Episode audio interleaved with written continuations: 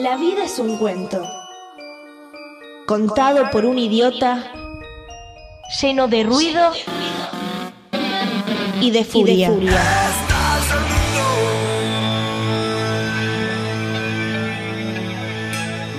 Que no significa nada. El sonido y la furia. Un programa no solo literario.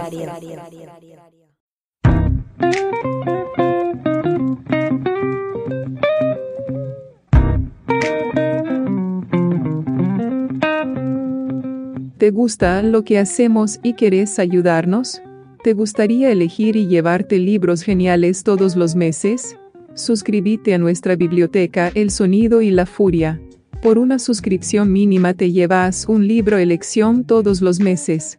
Además hay descuentos en librerías y en remeras originales. Visita nuestro Instagram y busca el enlace en nuestra bio. Gracias por acompañarnos en esta aventura literaria. El sonido y la furia. El podcast de literatura.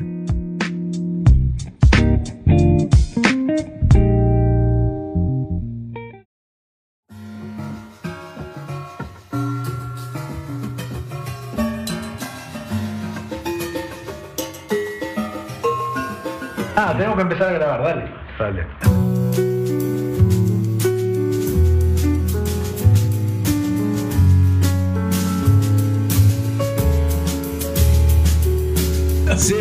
Y bienvenidas al Sonido de la Furia. Martías Pertini quien les habla en esta edición rara que sale a destiempo y sin ningún sentido, casi como todas las temporadas, pero bueno, esto es un apartado y aprovechamos que tenemos aquí a Héctor Jacinto Gómez, que tiene honda experiencia en producción de televisión, medios y demás, y la idea con aquí con Luis Alexis Leiva es charlar un poco de la segunda pasión nuestra, porque la primera obviamente es la literatura y la segunda es medios. Nosotros venimos del palo de la radio.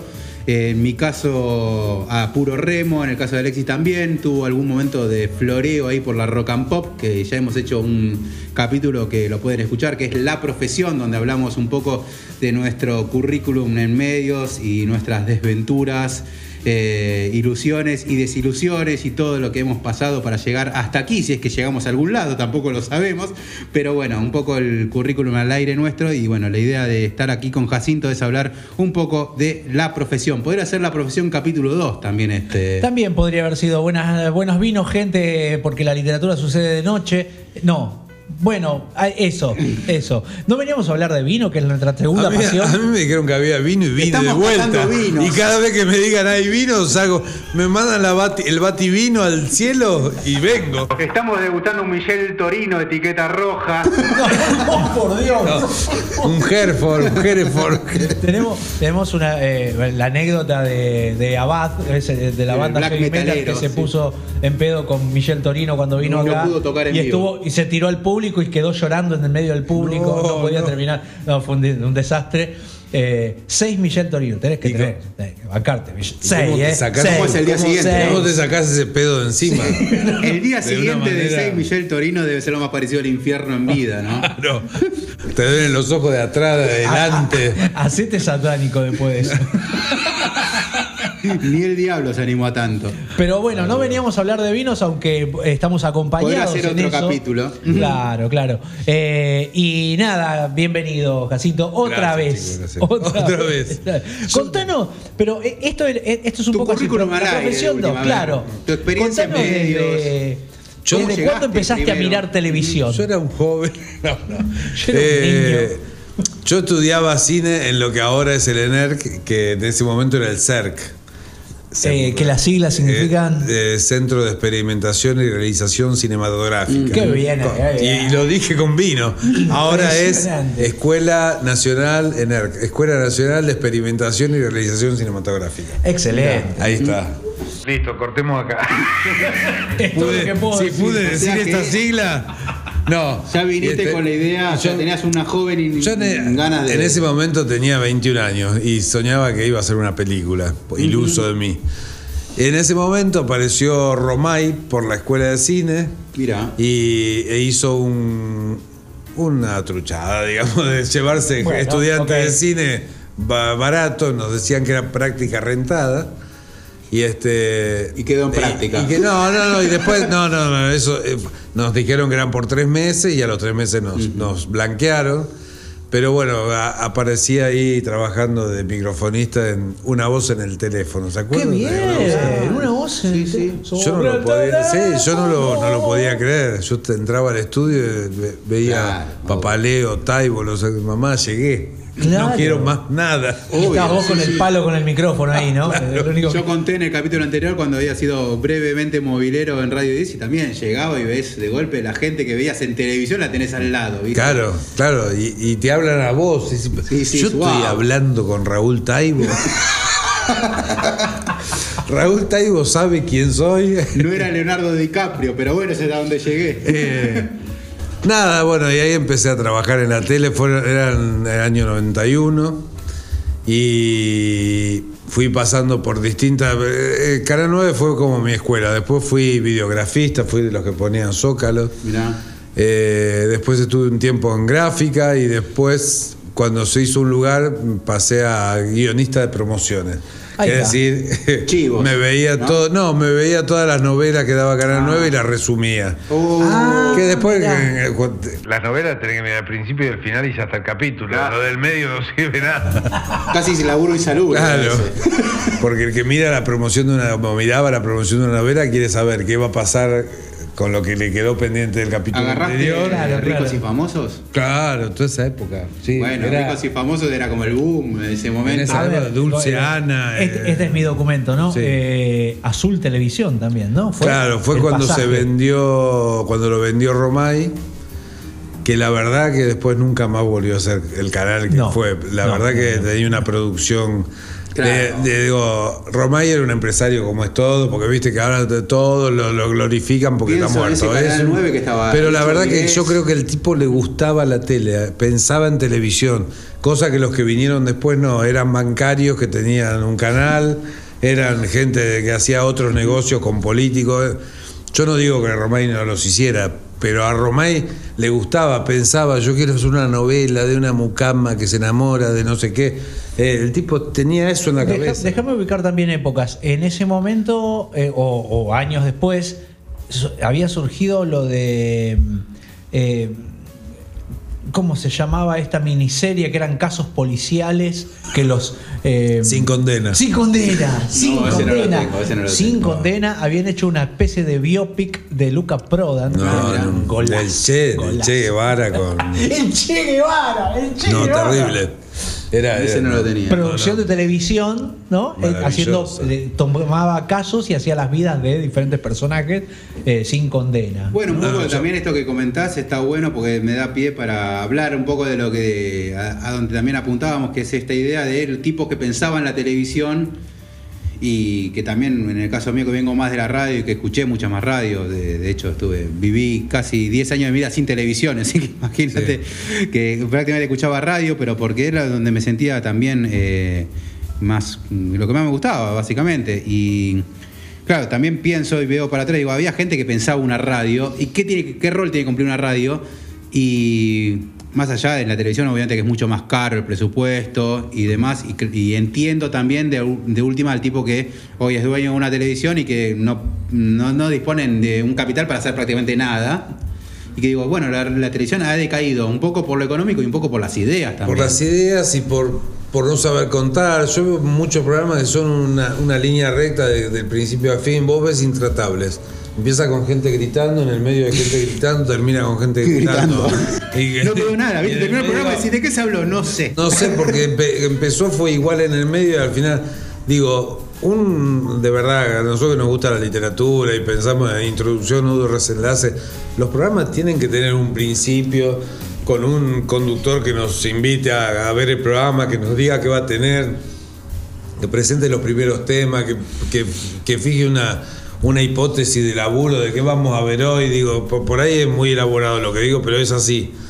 Eh, No, y después bueno, en el segundo bloque se desarrolla esa idea y se cuenta y entrarán las opiniones y después al final hay una conclusión. Eso desapareció de la Ese, ese formato, como decís, pienso Juan Castro, por Claro. ejemplo.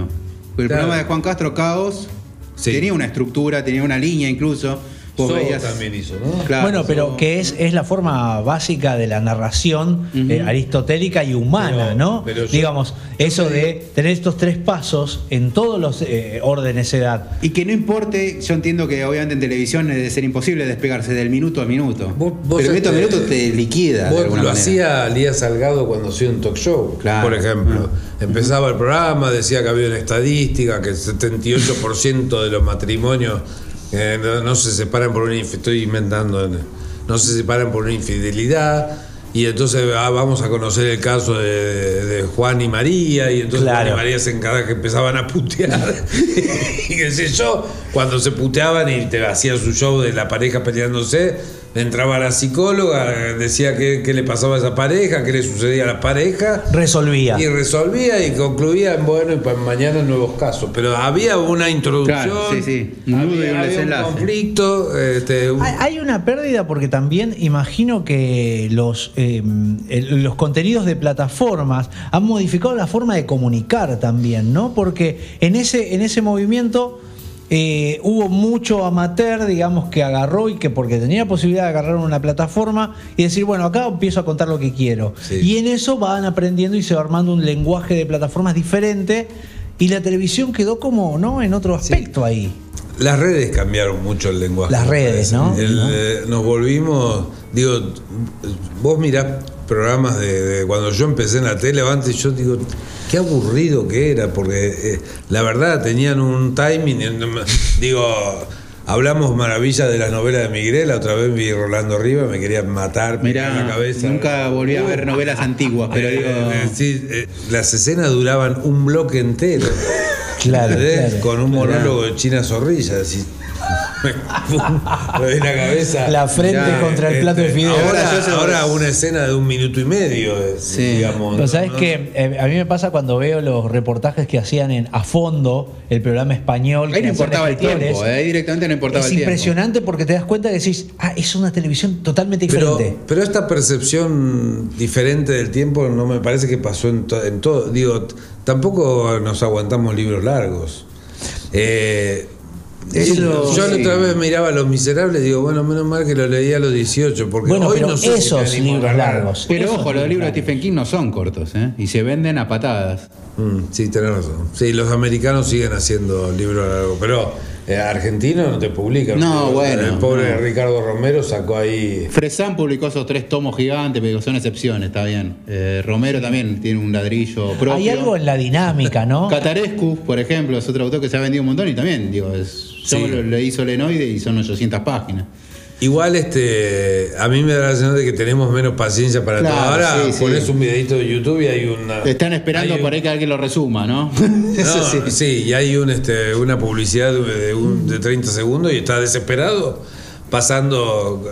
la- Claro, skip, skip, skip. Ha- Hablábamos recién este, que no te aguantás las publicidades en la Claro, radio. sí, sí. Claro. Y la televisión menos todavía. No, pero sabes que pensaba en que también hay diferente, porque en realidad lo diferente es el lenguaje, porque uno dice, eh, la película de Scorsese dura tres horas y media. Bueno, pero te ves una serie que tiene 80 capítulos Sí, sí, y te comiste claro. ocho horas mirando una Es misma otro serie. buen ejemplo también, ¿no? Dale, ¿qué onda? Sí. Perdés un O sea, fin de semana ¿dónde entero está? viendo una serie. Claro. que- y Sí. que encima después decís, era una porquería. Sí. Sí, Claro. ¿Qué pasó? Y me enganché en la próxima que me volvió a poner Netflix. Y vos decís, Sí. bueno, ¿a dónde está la contradicción? ¿no? Igual este, es el lenguaje, igual la yo, forma. aún parece. con el triunfo de las redes, de las plataformas, la televisión tiene algo de. No perdió su reinado la tele. ¿Vos Yo- decís que no? No. Por ejemplo, Tinelli, No, bajó a ver, el- Tinelli no va a hacer nunca más 30 puntos. No, eso está bien, pero digo, yo he visto, che, mirá, primero el error que tuvimos to- todos los productores en un momento de creernos que lo que funcionaba en las redes funciona en la tele. En- me he encontrado eh, viendo a uno que hacía magia este, de un segundo eh, y contratarlo y te querés matar. No, claro, no funcionan en Este, tele. No eso sí. funcionan en tele porque lo sacás del TikTok y no funcionan. Sí, sí. No tienen nada para contar, no tienen nada para decir. Eso Ese- pasa. ajá. ese Claro. es la- Es como, a ver, digo, Entonces- más allá de ese ejemplo, digo, sería como llevar cuando la idea de llevo una figura de la tele a la radio para que haga la tarde y no funciona, como Sí. puede llevar alguien de la radio a la tele y no funciona. Entonces hubo una creencia de, bueno, la verdad está en las redes, vamos a contratar los, los chicos que son influencers que lo siguen 12.000. Pero esos 12.000 después no te siguen en... el- Bueno, Sé, por ejemplo, que hubo un par de experiencias, porque tengo a un amigo que dirigió una, este, de, de llevar a los influencers de, de YouTube a- al teatro y fueron un fiasco. Porque, ¿Por qué? Los millones de seguidores que lo seguían eran gente No de- del entrada, conurbano o de las provincias. no, no se tomaban un micro para venir a Capital a verlos. No estaban acostumbrados a verlo en YouTube gratis. No van a pagar dos lucas una entrada para que Esto es haga lo un- mismo que hace YouTube. Eso es algo. Entonces fueron, fracasaron. Todas los, los- los- las cosas que pasaron de YouTube al teatro fueron un Esa es la fiasco. gran barrera también que sucede, de que digo, de- eh, también me pongo del lado de los youtubers que obviamente suben a alguna plataforma. Primero que ellos, algunos obviamente los que tienen millones de reproducciones van a cobrar una buena guita, pero digo, en líneas generales no se gana guita por subir videos a YouTube, es una falacia que hay que tirar abajo. Digo, nosotros también hemos subido programas, no hemos cobrado un mango, digo, y hay programas que por ahí tuvieron 6.000, 8.000 reproducciones, que sería un montón en televisión.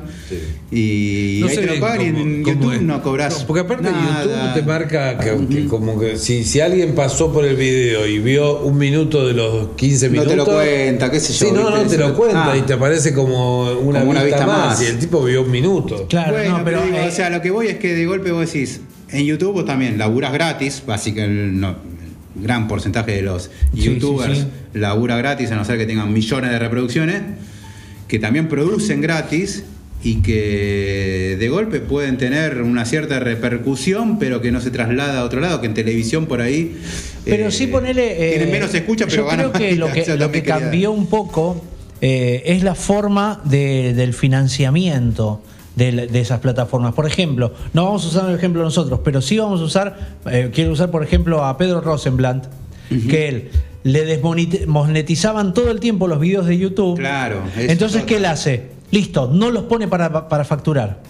Los saca de monetización, él no los pone para monetizar. ¿Por qué? Porque él usaba mucho contenido político. Entonces yo no decía, yo no quiero que en mi programa, en lo que yo subo a YouTube, me aparezca una propaganda, no sé, de expert. Claro. Dice, ¿no? En, en el momento que me aparecen las propagandas. Entonces, ¿qué hago? Lo desmonetizo directamente y pido que la gente se suscriba por fuera de YouTube. Nos mantiene- eh, pues claro, después. no, pero el método de suscripción ha cambiado mucho eso, ¿no? Porque incluso ahora hay como una multiplataforma en la gente, digamos, en los que, hacen contenido. Está, van por ahí, van por Twitch, van por este otro lado. Entonces de todos rascan un poquito. ¿Por qué? Porque YouTube se puso muy complicado Claro. para poder facturar. ¿No? Tenés que ser, eh, no sé, eh, te lo resumo así nomás, tenés que ser, Sí. eh, eh, ¿cómo se llama? Casi este? todo también bueno, tuvo sus problemas. Bueno, te lo resumo Claro. así nomás, es algo que yo miro y me divierte muchísimo. Es increíble lo que hace ese muchacho. Y, y muchas veces pensé de, de invitarlo a, a un programa, este, pues me, me encantaría conocerlo y charlar porque es muy divertido, muy divertido y muy, muy culto, muy cinéfilo. Este, pero yo no sé si funcionaría en televisión. no, de hecho yo vi un par de notas a él y no. No, no, sea, pero digo, si hiciese esos mismos videos no, en no la creo, tele. No creo. En la tele no sé si funciona. Damián Cook sí. Ese no me acordaba. Damián Cook eh, es otro de los que, ponele, vive de eso. Sí. Y, y la verdad que también se tiene que abrir caminos, Sí. hace podcast, fi- figura por otros lados, para poder abrir un poco el panorama Sí, no sé de la si les complejidad. interesa. No sé si ¿Eh? a ellos les interesa. No, claro, pasar esa es otra tele, cuestión que yo decía, ¿no? Están Antes- cómodos en YouTube. Lo que pasa es que en la tele el trabajo es de equipo y me parece que en YouTube es personal. Claro. Te sentás solo. Y- y es un editás, problema también, claro. la Ahí música. quería llegar también En la porque tele decía- es un, un trabajo de que los programas no se hacen solos, se hacen con, con equipos. Eso también quería llegar, que decía, eh, lo de llegar a la tele, por ahí eh, eh, muchos de estos muchachos no hubieran llegado nunca mandando un currículum, digo, Claro. ¿no? Y de golpe pegás cierto éxito en, en las Y es, y es un plataformas y, trabajo demás. diferente, ¿no? Me parece. eh, en- va, no, no es que estoy descubriendo nada, pero digo, eh, es más parecido a la idea del cine. Viste que el cine decís, bueno, soy un guionista, bueno, pero a menos que seas eh, Kaufman, ¿entendés? nadie te va a respetar tu, tu guion. Eh, y a menos que también la dirijas, nadie. Pero digamos, el trabajo que hay para el cine y para el teatro, por ejemplo, es tan grupal. Sí. ¿no? Que se pierde la individualidad del, au- del autor ahí. Eh, a menos que seas demasiado importante como un Tarantino, ¿entendés? Que hace sus propios guiones y dirige sus propias películas. Pero, ¿no? En la televisión hay algo de eso, ¿no? De que todos están formando parte de un programa, además de tener una estrella, por lo menos. Además de, de eso, yo lo que veo es que la, la televisión empezó a segmentarse eh, en, a encontrar cada vez en menos minutos. Digamos, antes, eh, cuando yo empecé, por ejemplo, estaba Hora Clave y, y Mariano Grondona hacía una nota con Dualde y la nota duraba, claro, la nota empezaba a 10 y 5 y terminaba a 11 y 10. Claro. Con Dualde. Ahora ni en pedo tenés Claro. una ¿Te acordás hora. la época? en Y eso de golpe gana mucho la, la- YouTube gana mucho por eso y es lo que pierde la Porque televisión. no tenemos paciencia para aguantar una hora diez de un tipo hablando. Pero en YouTube por eso rinde a más. Dualde y lo tenés que tener 12 minutos. Ya, ya. Había nosotros Redondea, en un momento. ¿Conocen el, de los famosos no interesa? ¿No lo sabe? No. Eh. Cuenta, cuenta eh, Florencia Peña que una vez fue al programa de Carmen Barbieri y este recién había empezado el minuto a minuto y estaban, to- estaban todos los productores enloquecidos por, por el rating.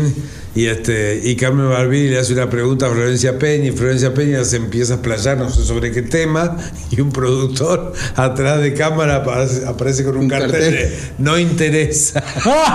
hermoso. Y Florencia estaba hablando y mira que Dice, no interesa". Y Carmen dice, bueno, vamos a un corte. es horrible que estés hablando. y Hoy me tendría que haber pasado uno con no interesa. Claro. A nadie Vos sabés que importa. yo creo que donde la televisión, nosotros por ejemplo, como idea de programa, nosotros hemos recorrido todos los lugares habidos y por haber. eh, y justo en la época en que íbamos a Rock and Pop, que más o menos por ahí nos habían escuchado, interesado un poco. eh, ahora a la distancia con Alexis habíamos dicho, bueno, pero en definitiva estuvo bien que no nos hayan agarrado en Rock and Pop. ¿Por qué? Por lo siguiente, en Rock and Pop, por ejemplo, nosotros, con el formato de programa que nosotros llevábamos en radio, por necesitábamos tres capítulos de 10 minutos para terminar de desarrollar una novela, ¿no? Y en Rock and Pop, los primero que los dijeron, bueno, los bloques van a ser de 5 minutos, no de 10. Y los temas no los pasan más ustedes, los temas los van a ya están programados por la radio. Entonces, bueno, hemos dicho, nosotros en 5 minutos no hubiéramos andado, hubiera quedado horrible el programa. Eh, los temas no los podemos manejar nosotros, entonces hubiéramos pasado cualquier otra música, no tiene nada que ver con lo que veníamos hablando. Sí, entonces, sí, en sí, definitiva, hubiéramos perdido y sí ganamos en plataformas como Spotify. Y yo creo que hoy, y ahora dame tu opinión, Jacinto, pero me parece que la- los medios por ahí que tienen determinadas ideas funcionan más en las plataformas Sí. que la televisión o la radio que se están convirtiendo casi en acompañantes de la No, tarde. yo sin duda, yo que te- tengo una teoría, digo, para mí la ficción va a quedar en las plataformas. Esto puedo, Bueno, claro. puedo- puede ser una pavada que estoy diciendo que dentro de dos años me digan. Pero digo, la televisión va, va a quedar para lo vivo, para lo inmediato, para saber el pronóstico, Para enterarte saber qué está pasando ahora. El resultado de las elecciones, para saber qué dijo tal y político después cuando salió relleno, del relleno, Senado. relleno, relleno. Eh, y nada más. Lo, lo- lo inmediato, lo de ahora. Nadie, nadie va, va- va a aguantarse una cosa grabada, programas grabados. Ya creo que no hay programas grabados. Todo, No, el, claro, el verdad, atractivo de- actual Es de la tele es todo en vivo. Y si es grabado es una, una tira de una novela turca. Ahora, eh, pensaba mm, un poco esto de que la- los programas, o sea, como que ahora todo lo podamos ver cuando se nos antoje, o tenerlo siempre disponible o medianamente disponible para poder eh, verlo en otro momento, no en el en vivo. ¿No será como una especie de trampa para que no usemos el tiempo que tenemos que estar produciendo, produciendo en el sentido capitalista de la palabra, ¿no? Que no tengamos que suspender algo porque tenemos que ver una serie que solo sale en ese momento y nada más. Claro, en Brasil, por ejemplo, con las telenovelas se para el país. Claro, Siete que no pase tarde. eso, que no, No, pase no, eso. yo creo no que- digo, no, eh, porque estamos, vamos- estamos laburando, ¿no? Digamos, y entonces, Sí.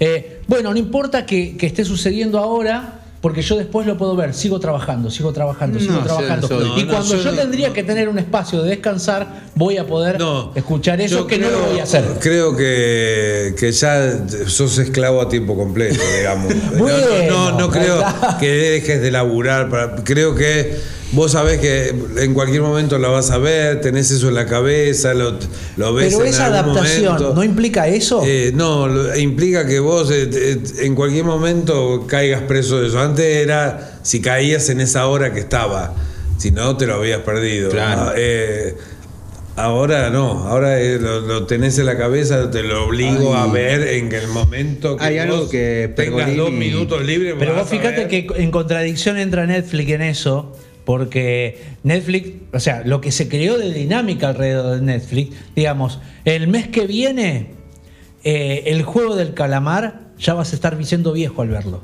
Ah, sí, sí. Sí, sí. Empecé a ver cuatro meses después de que Imagínate se si ves ahora la casa de papel, Sí. digo, ¿no? O sea, Pero ya- son cosas que las tenés que consumir ya. Sí. Claro, sí, sí. Entonces, que es al pedo en realidad, ¿no? Yo creo que después va a ser al pedo. Sí, yo creo que. Yo me recuerdo que Breaking Bad como una gran serie. No quiero volver a verla porque me.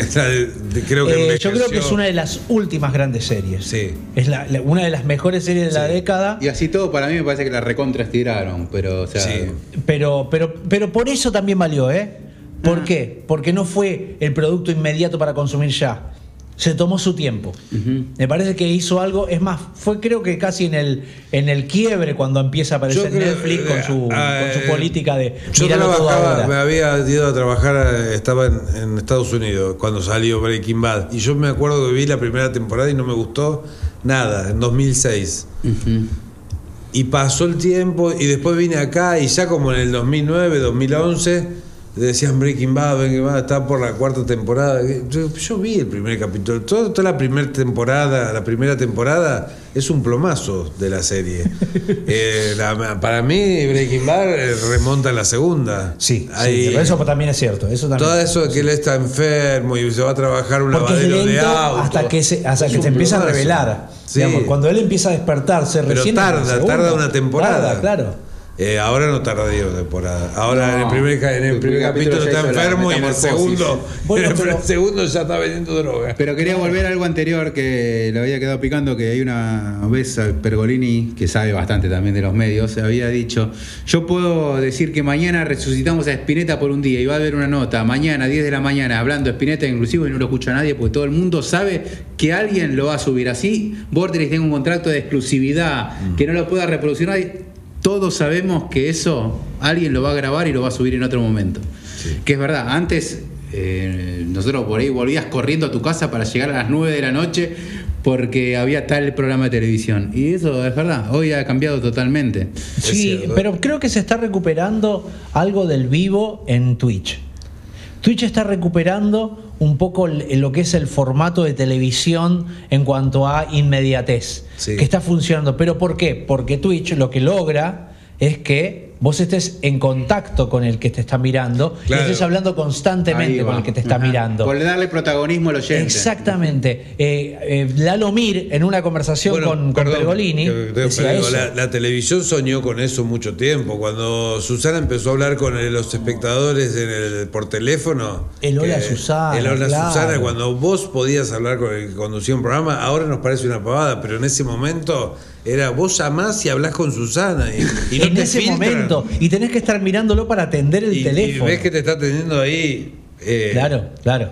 Y algunos decían, no, primero te filtran Está la todo trucho, producción, ¿viste? primero Sí. te filtran la producción y después ellos te llaman. Claro. ¿Qué importa? La cuestión es que vos en un momento podías hablar con Estaba Susana hablando Jiménez. con María de San Justo, de golpe, ¿no? Claro, Melba Mondragón de Domínguez, la calle Ayacucho, 2500 de Santa Rosa de La Pampa. Ese era, oh, perdón, este es, no hay Sí, documento. sí. Hiperhumor. Ah, no, Hiperhumor, Hiperhumor. era que hacer un programa que siempre la que ganaba los concursos era Melba Mondragón de Sí, Domínguez. cierto, pensé que era Lelutier, sí, me acordaba. Me De acordaba Santa Rosa de La Pampa y tenía 15 minutos para venir a buscar el premio. Lo que, lo que tiene la tele es que eh, es formadora de, de- de- de pensamiento, digamos. Hay, hay cosas que nunca has visto en la tele, pero siempre fue así. Pero si la, la tele tiene una cosa de veracidad, digamos, María Muchastegui nunca se tiró un pedo, fue un- todo No. un invento. Nadie vio el pedo de María Muchastegui, mucho menos quedó Le arruinaron la, la carrera porque todo el mundo habló de, de sí, yo lo vi, el pedo de María Muchastegui. Genial. Puta este, y, y a mí me ha pasado, ahora no me acuerdo de nada, pero me ha pasado que me han dicho cosas del programa. Si lo hice yo, no pasó eso. Este, ¿Vos estuviste ah, ahí? y, eh, no, no, pero Ah, digo, no, en no otro, sido en otro-. No, no, no. ¿Vos pero lo digo, viste? Que me dicen ¿Hubo olor o no hubo olor, Hubo cosas de- que pasan en los programas que te, te dicen, y vos decís, pero o te lo contaron, o viste otra cosa, o Bueno, pero mira, la, la capacidad de crear ficción de la televisión fue, fue muy grande, pero crear ficción desde el periodismo que hacía, ¿no? Televisivo, en un momento que, que era show. Eh, está- mira, mira a dónde me voy a remontar. Estamos hablando de, de Corso Gómez, ¿te acordás? de- Sí. o eh, de Seguime, Seguime Sí, Cacho, sí. ¿no? Seguime que, iba, Cacho. que iba a ver a los Chango, enanitos que Chango. Seguime Chango era. Este, que, que iba a ver a los Ser. enanos que estaban dentro. José de Ser. José de Ser. Que, que iba a ver a los enanos que estaban dentro de un pozo y él se revolcaba en el pozo El y hacía como una posesión satánica.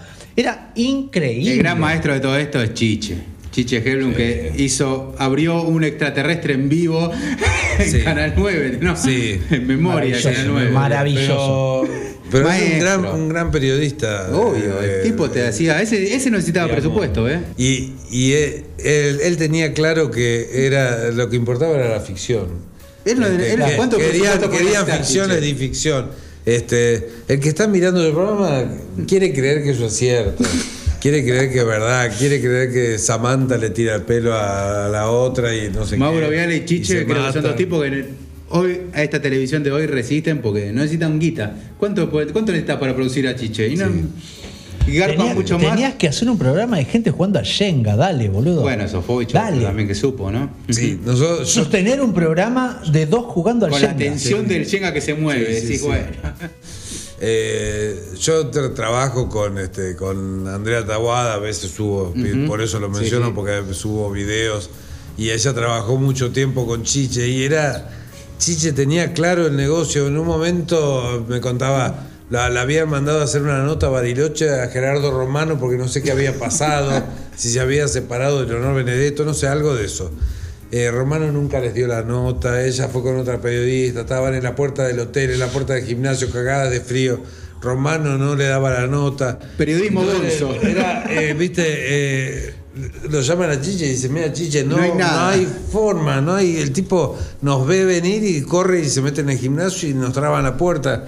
Eh, bueno, anda a la, pu- a la casa y revisarle la basura. Vamos a mirar la basura de Gerardo Excelente. Romano. O sea, haga- porque, Bueno, pa- porque no hay que desperdiciar el viaje a Bariloche. Periodista Las dos raza. buscando. Gerardo Romano toma leche en cartón. ¿entendés? Excelente. Digamos, podés. Era la nota, era la nota. Periodista de Eh, raza. Mirá, mirá, yo voy a tirar un- Estamos haciendo los agujeros en el, en el piso, en la casa, para encontrar un container con plata. Eso es ficción. Y- pero eso, Eso es ficción. eso duró tres días seguidos, de un móvil ahí viendo una cavadora haciendo pozos. Buscándole un container de plata. O sea, si eso no es una operación ficcional para crear una idea en tu cabeza, no sé. Hablemos de otro tema entonces. Pero eso fueron semanas. por Eso es más peligroso fue. porque eso creaba algo. Eso estaba con una intención de. No era el entretenimiento. Sí. ¿No? Eso es. Era gente muy danina. Eso es muy dañino, Eh, eso es muy dañino. Y, y con, con intereses espurios, que no iban a, que no tenían que ver con el, el entretenimiento, ni la televisión, ni- Claro, ni, claro. crear ficción. Tenían un claro objetivo político y, Y es muy fuerte. digo, es muy fuerte. Y, Pero y mirá sigue, lo que hace- sigue pasando. pero ves, Yo esas escucho cada cosas cosa hace que la digo, televisión. ¿Cuándo pasó esto? ¿Qué, qué- en qué momento vieron esto esta gente? Pero es cierto, la televisión sigue teniendo algo de. eh, como de prestigio verosímil, ¿no? Como que algo en eso Obvio, va a ser sí. más creíble que en YouTube. Gasalla tenía un personaje que decía, lo dijo la televisión. Te lo ¿Se acuerdan? Lo dijo la televisión. Que era, eh, estaba con el paraguas porque y no llovía y decía, pero ¿qué hace Sí, con el paraguas? Lo dijo la televisión, va a llover. claro, si lo dijo la televisión, iba a Es pasar. que se creó mucho, ¿no? En eso. Eh, Bueno, de hecho soy traje campera porque lo dijo la televisión. iba, iba a haber viento. No, pero sí, es verdad, hay algo de legitimidad. Una cosa es salir por televisión y otra cosa es salir por YouTube. Sí. La televisión sigue teniendo un estatus. Sí. Más allá de que hoy esté totalmente precarizada. Sí. eh, Sí, sí, sí. De que ya. Bueno, sí, las figuras de la televisión igual siguen estando. No creo que cobren lo mismo que cobraban Yo en otras recuerdo, épocas. recuerdo eh, un, un episodio, ahora que hablabas vos, eh, Jacinto, sobre Yo- estos youtubers que venían, o, o gente de otras plataformas, chicos de otras plataformas que, que eh, tratando de ingresar a la televisión haciendo algo que no les correspondía y que salía mal. Eh, me acuerdo del sketch de Cha Cha Cha que entraba Manuk. ¿Te acordás de Manuk? No. Entra- Manuk era ¿no? Una especie de, de- de- de- de- Era Alberti, que estaba vestido casi como si fuera un vampiro, que hacía pruebas todo el tiempo y se lo presentaban a un productor que estaba detrás de un, de un escritorio que era casero. Y siempre hacía alguna boludez con unos dientes enormes. No y hacía se nada, era- Y, y los sacaban a tiro. Y los sacaban a tiro. Salí de acá, salí de acá, le decía. Y él se iba riendo Se, tapándose. se los- tomaba un sifón entero de soda. Y, y vos decís, claro, eh, esa presentación del freak, ¿no? Sí, yo- De- de- yo del creo- show que es diferente Yo creo igual formato. que, a diferencia de las redes, las redes, las redes este, no dejan de ser un emprendimiento individual, de uno solo, claro. de ustedes dos, de dos amigos, no mucho más. El gran show, el gran show, bailarines, este, escenografía, el escenario que se abre, eso está en la tele. Sí. Eh, no hay, Claro, no hay, obvio, no sí, hay sí. vuelta. Es imposible, digo. Eh, un programa con el de Tinelli que te puede no gustar, te puede parecer una mierda, pero ese nivel de show. La otra vez este, me comentaba un amigo, yo estuve en Santa Cruz, miraba por la ventana en desierto, pasaban los faros de pasto, miraba a la tele y estaba Tinelli lleno de color y de brillo, y es obvio que el tipo que vive en el medio del desierto en la Patagonia mide a Tinelli. Y o Porque sea la que- verdad es un show fastuoso y bueno, y eso las redes no lo tienen. No, las redes son geniales, podrás te, te tomarán su tiempo para hablar cosas que que, en hay- la tele hay- no se habla, claro. pero vos el show lo ves en la tele. Sí, creo que hay algo de, de que a- amplió las voces que pueden participar y que pueden crear micro, co- micro públicos. Digamos, el público nuestro, por ejemplo, no es el No, que es va a seguir. Digo, vos querés hacer un programa de libro, lo haces y, y podés generar una gran cantidad de Esa es una público. gran herramienta que vos sí. en otro Pero momento no lo es un desarrollás. gran show al nivel No. Tinelli. Uy, Claro. Son dos tipos hablando de libro que está todo bien y lo puedo escuchar y me entretienen. Pero si yo quiero ver un gran show con ballet y qué, lo veo en la tele. Claro, sí, sí, sí, sí. Y creo que lo que sí han logrado las plataformas es ampliar a públicos que por ahí tenían intereses y crear pequeños eh, tribus de cosas, Sí, ¿no? pero no tan pequeñas también, ¿no? En Bueno, eh, pe- casos, pero sí. pequeños en comparación de que no estás en todo el país. Digo, o que no estás en todo el mundo, realmente en todo el mundo. Mm. Digo, ¿cuántos, cuántos nos pueden seguir desde México? ¿Cuatro, cinco, veinte, treinta? Claro, bueno, ¿Entendés? pero después la- Digamos, la- no es todo México. No, eso no es la BBC. claro, sí, sí. ¿Entendés? Incluso cuando hay chistes y cosas en, eh, de, de- de las redes, hacen referencia a la televisión. Bueno, A claro, sí. hacen, ¿cómo se llama? Lip sync, eso que hacen, eh, que, que- que hablan, ponen un audio y hablan encima. Eh, moviendo las la reacciones. Ah, claro, sí. De, de- de cosas que suceden en la tele, aparece uno hablando Sí. como, como, no sé, como Mirta Legrand, con Sí, sí, que le hacen la- mueve la voz, la, la mímica. Y las referencias son televisivas. Sí, yo creo que lo que pasó también es esto, ¿no? Se amplió la cantidad de público, dejó de ser como el centro de la televisión, aunque la televisión tiene su propio lenguaje. Eso, no ha cambiado eso, o no debería cambiar eso también. Yo creo que la televisión en algún punto, no es que yo le voy a enseñar nada a la televisión, anda muy bien sin mí, pero digo que eh, esto de querer ingresar en las redes sociales o, meter las redes sociales dentro de la, televisión, de la televisión no está tan bien, no es, no es algo acertado, que cuando se empiece a hablar de sí mismo va a ser mejor. Sí, en el fondo hay una, una idea de contenido, que si no tenés contenido, a mí la Bueno, otra vez me hablaron, sí. me hablaron maravillas de, mirá TikTok, porque es adictivo, porque lo Es vas a ver. nada más, no hay Este, otra cosa. Sí, la primera vez que me bajé TikTok empecé a pasar con el dedito y a la séptima vez que veía un pelotudo bailando la misma canción, ya dije, bueno, dejo esto. Al otro día vi, eh, sí, todos haciendo así, la carita. Claro. eh, y, si y tu tío pasás- te está tocando la No, cola, no, no, le no. prestes atención. Y con- viste, te hacen Y- los cartelitos sí, y lo- totalmente y lo ves- con una canción. Lo hacen, lo hacen con los hijos y el otro lo hace con los compañeros de trabajo y el otro con el Ah, del bueno, club. sí, eso Y aparece la nata ¿Cuántas, haciendo la- cuántas repeticiones tenés que ver de eso para hartarte y tirar el teléfono a la mierda? Claro, claro. Digo, la televisión gana, chicos. Yo, yo creo que está todo hoy- bien, pero la idea de endiosar las redes, de la televisión hoy, eh, hay un grupo de gente que piensa, en las La redes red. no. El sonido y la furia.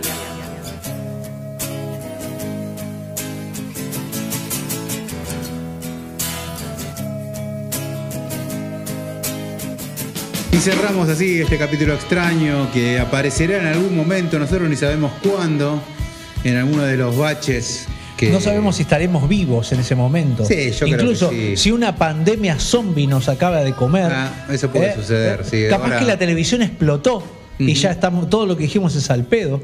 Eh, eh, puede pasar un montón de cosas, ¿eh? Yo que era antitelevisivo, de golpe digo, sí, es verdad, la televisión sigue siendo la televisión. Agradecemos a Héctor Casito una vez más por venir acá bajo la lluvia. Estamos en el arca de Noé. Hay, hay una vaca acá. eh, Abran un vino que yo escucho. ya vamos a buscar otro La- y grabamos la- otro más. Héctor, la jirafa que está acá al lado nuestro te va a extrañar mucho. Dijo que te va a extrañar. Gracias, gracias a ustedes por invitarme. Bueno, eh, les agradecemos mucho y nos vamos a ir con alguna canción. Eh, ya sé qué tema. A ver, parar. vos, total. TV estamos- Eyes. Y nos vamos entonces escuchando TV Eyes de los Stooges para cerrar este hermoso capítulo sobre medios, la otra pasión detrás de los libros aquí en el sonido y la furia. Hasta el episodio que viene, gente, lean mucho, escuchen mucha música. Tal vez mire televisión y si se animan, escriban.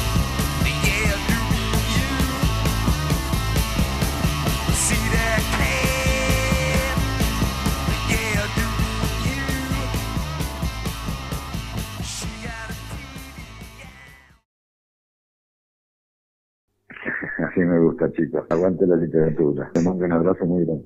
Eso fue todo por hoy. Gracias por habernos escuchado. Hasta el próximo episodio. El sonido y la furia, el mejor podcast de literatura.